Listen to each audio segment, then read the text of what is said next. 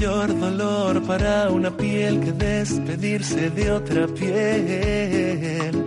Conviene saber que lo único que debes aprender es que vinimos a aprender. Conviene saber que tu próxima vida no está asegurada. Apaga la pantalla ahora mismo y saca tu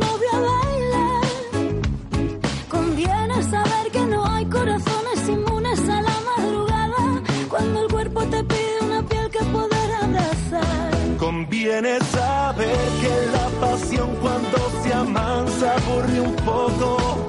Mejor saberlo antes de embarcar. Conviene saber que todos mis demonios duermen si te toco. Y esa es la distancia más corta a la felicidad.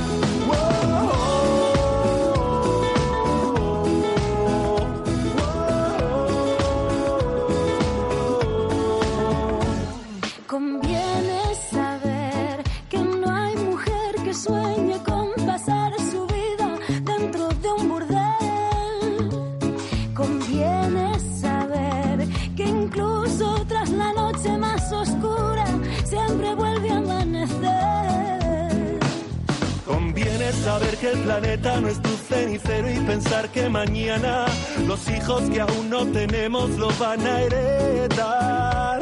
Conviene saber que no hay bronca mejor que aquella que acaba en la cama. Cuando se abre la ropa la boca se suele cerrar. Conviene saber que en este mundo hay demasiados gilipollas. Amigos que es mejor no conservar. Conviene saber que hay gente que ama solo el éxito y las joyas. Y señores que al ver un buen culo no pueden pensar. Conviene saber y no lo olvides, no hay mujer que tenga dueño. Es una flor, no es una propiedad.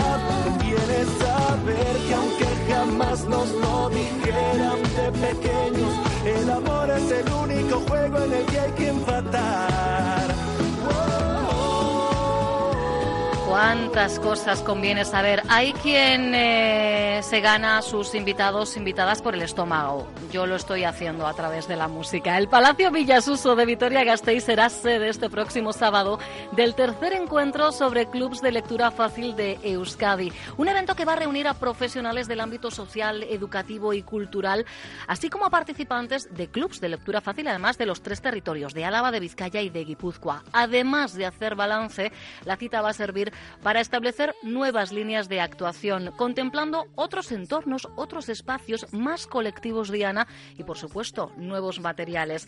Estamos ya en comunicación con Blanca Mata, impulsora de Lectura Fácil Euskadi. Blanca, ¿qué tal, Eguardión?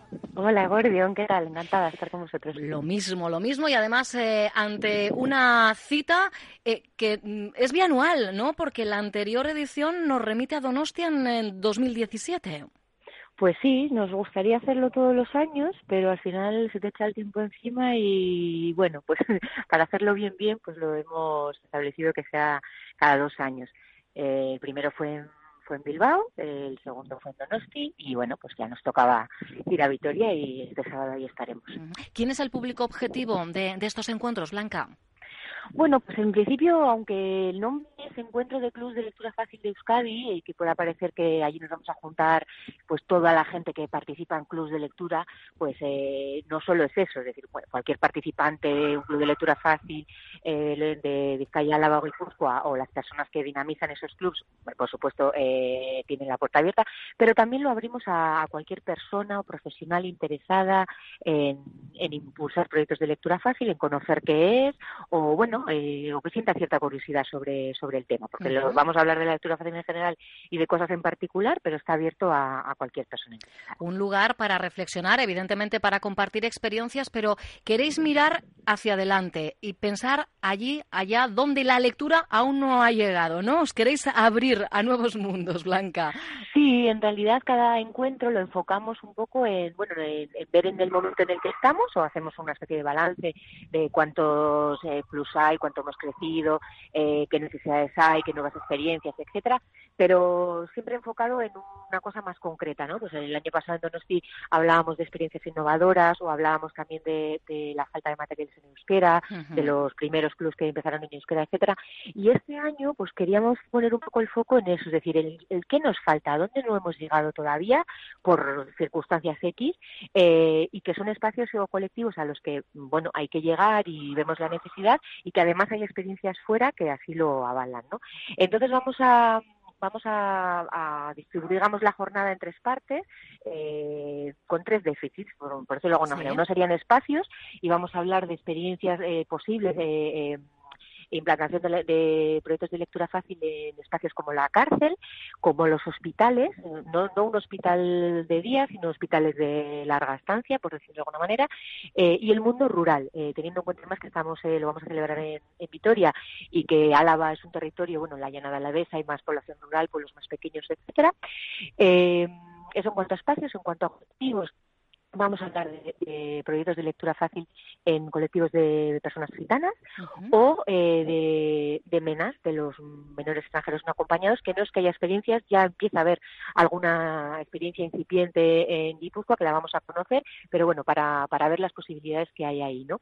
Eh, y luego vamos a trabajar el otro área que sería ya hablar de, de qué materiales nos siguen faltando. Y ya no tanto enfocado en el número de materiales, que siempre nos quejamos de que hay pocos libros Que sigue habiendo pocos, pero... Sí, sigue habiendo, siempre serán pocos porque libros nunca hay suficientes, yo creo.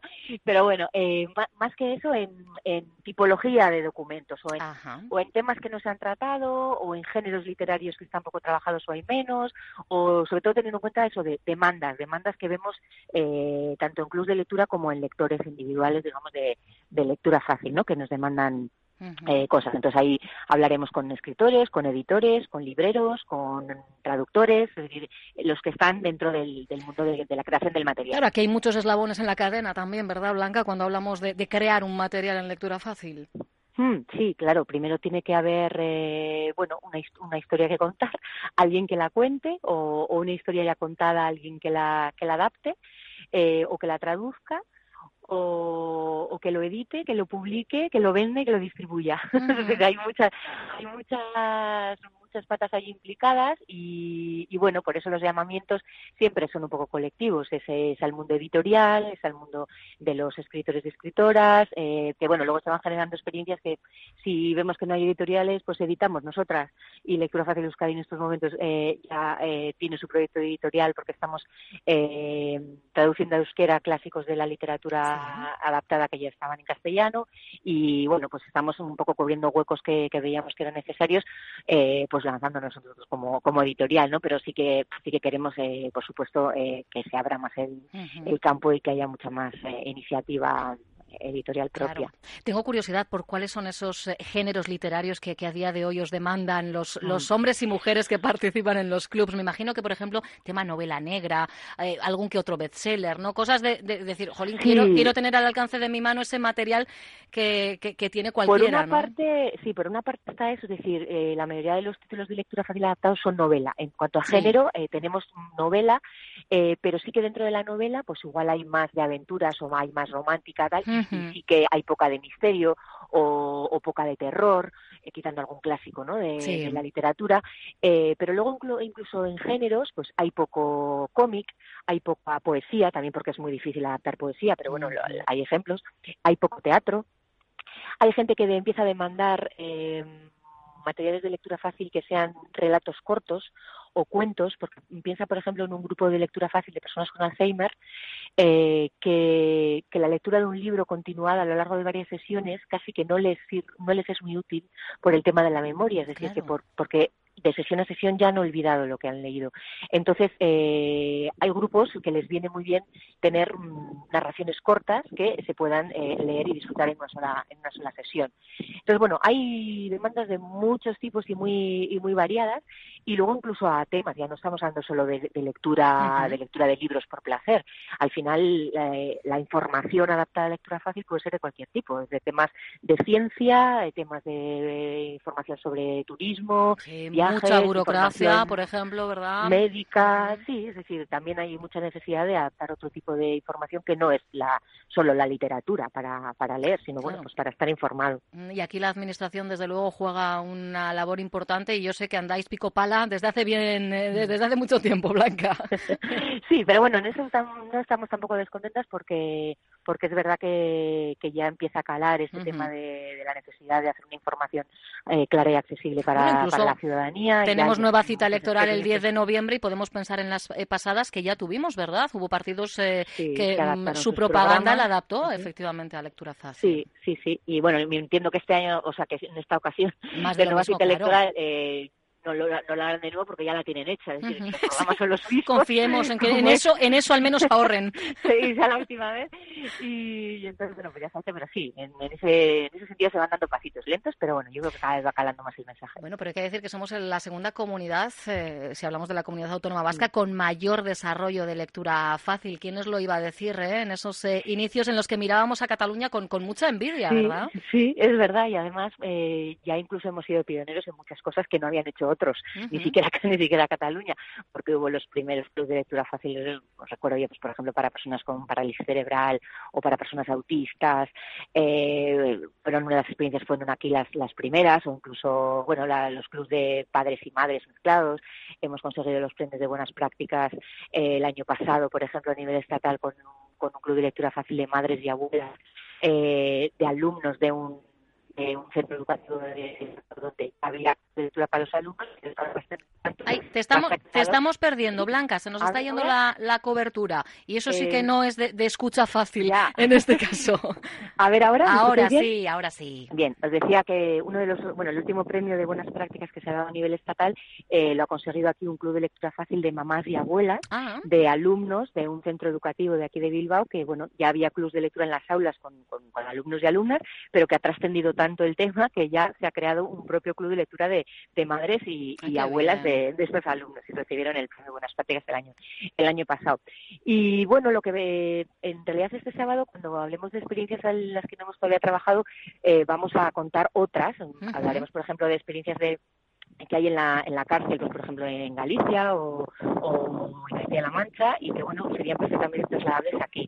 Nosotros tendremos la voz de gente que trabaja en las cárceles aquí, desde dentro, para que nos expliquen un poco cómo es el perfil de, esas personas o las necesidades que tienen en cuanto a la lectura eh, con respecto a esto, pero no hay todavía aquí, eh, tampoco en, el ámbito rural o en el hospital, pero sí que vamos a mostrar otras que sí existen, que sí existen fuera. Está muy bien mirarse, tener espejos en los que mirarse y y, contemplar, en este caso, esas posibilidades eh, que nos llevan a pensar en un futuro con eh, nuevas experiencias posibles, con nuevas vías de implantación, porque, porque a ti no hay quien te frene, ¿no, Blanca?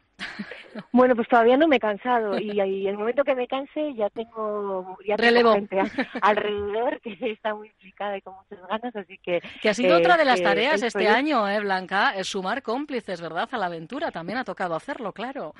Sí, sobre todo porque, bueno, eh, yo trabajo, eh, yo empecé desarrollando el proyecto en, Vizcaya y, bueno, y Álava y Guipúzcoa, pues ya, ya hay gente eh, que se ha enamorado de esta historia, como lo hice yo, y que, y que está trabajando un poco, pues, bueno, pues intentando crear más proyectos y desarrollando y dando a conocer en, ya en esas, en esas provincias, ¿no? En Álava, por ejemplo, que ahí lo vamos a hacer, es verdad que en Vitoria sí que hay experiencias, pero en el resto de, municipios alaveses no tanto. Entonces todavía hay sitios donde, donde todavía podemos contar y hay gente que no conoce esto y que, bueno, como sabemos que una vez que lo conocen todo el mundo se engancha y porque de eso los propios números de los clubes de electrofácil siempre, crecen y nunca decrecen, pues, pues bueno, es un síntoma de que, de que esto pues sigue teniendo su futuro y su necesidad de que exista. Exacto, y que son muchos los colectivos que necesitan que sigamos, ¿eh? sigáis pico pala. La cita, este sábado a partir de las nueve y media en el Palacio Villasuso, quien quiera participar tiene que formalizar algún tipo de inscripción. inscripción, Blanca? Bueno, pues en principio sí, eh, y ya habíamos cerrado el plazo, Ah. eh, porque se cerró la semana pasada, pero bueno, todavía, como el aforo es, Es más amplio, ¿no? eh, todavía cualquiera que, que quiera puede pasarse, incluso sin inscripción, no creo. Digo, porque no siempre hay algún rezagado, una, alguna Sí, sí, rezagada, sí. ya sabes que se entera a última hora. Bueno, pues que lo Le- tenga en cuenta. No cerraremos la puerta para nada. De todas formas, de todo lo que allí se hable, evidentemente nos darán cumplida cuenta a través de la web oficial de Lectura Fácil Euskadi, a través de sus perfiles en redes sociales, así que vamos a estar puntualmente informados de lo que allí se hable y sobre todo de lo que implique esto a futuro en esas nuevas experiencias que están por venir. Blanca Mata, siempre un placer fortísimo, el abrazo. Para mí también un placer. Gracias. Agur. Agur. Onda Vasca. 10 años contando contigo.